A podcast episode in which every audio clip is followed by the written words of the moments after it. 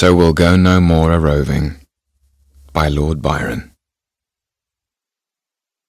So we'll go no more a roving, so late into the night, though the heart be still as loving, and the moon be still as bright.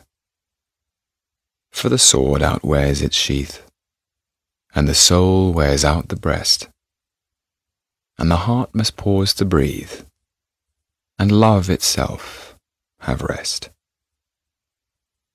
Though the night was made for loving, and the day returns too soon, yet we'll go no more a roving by the light of the moon.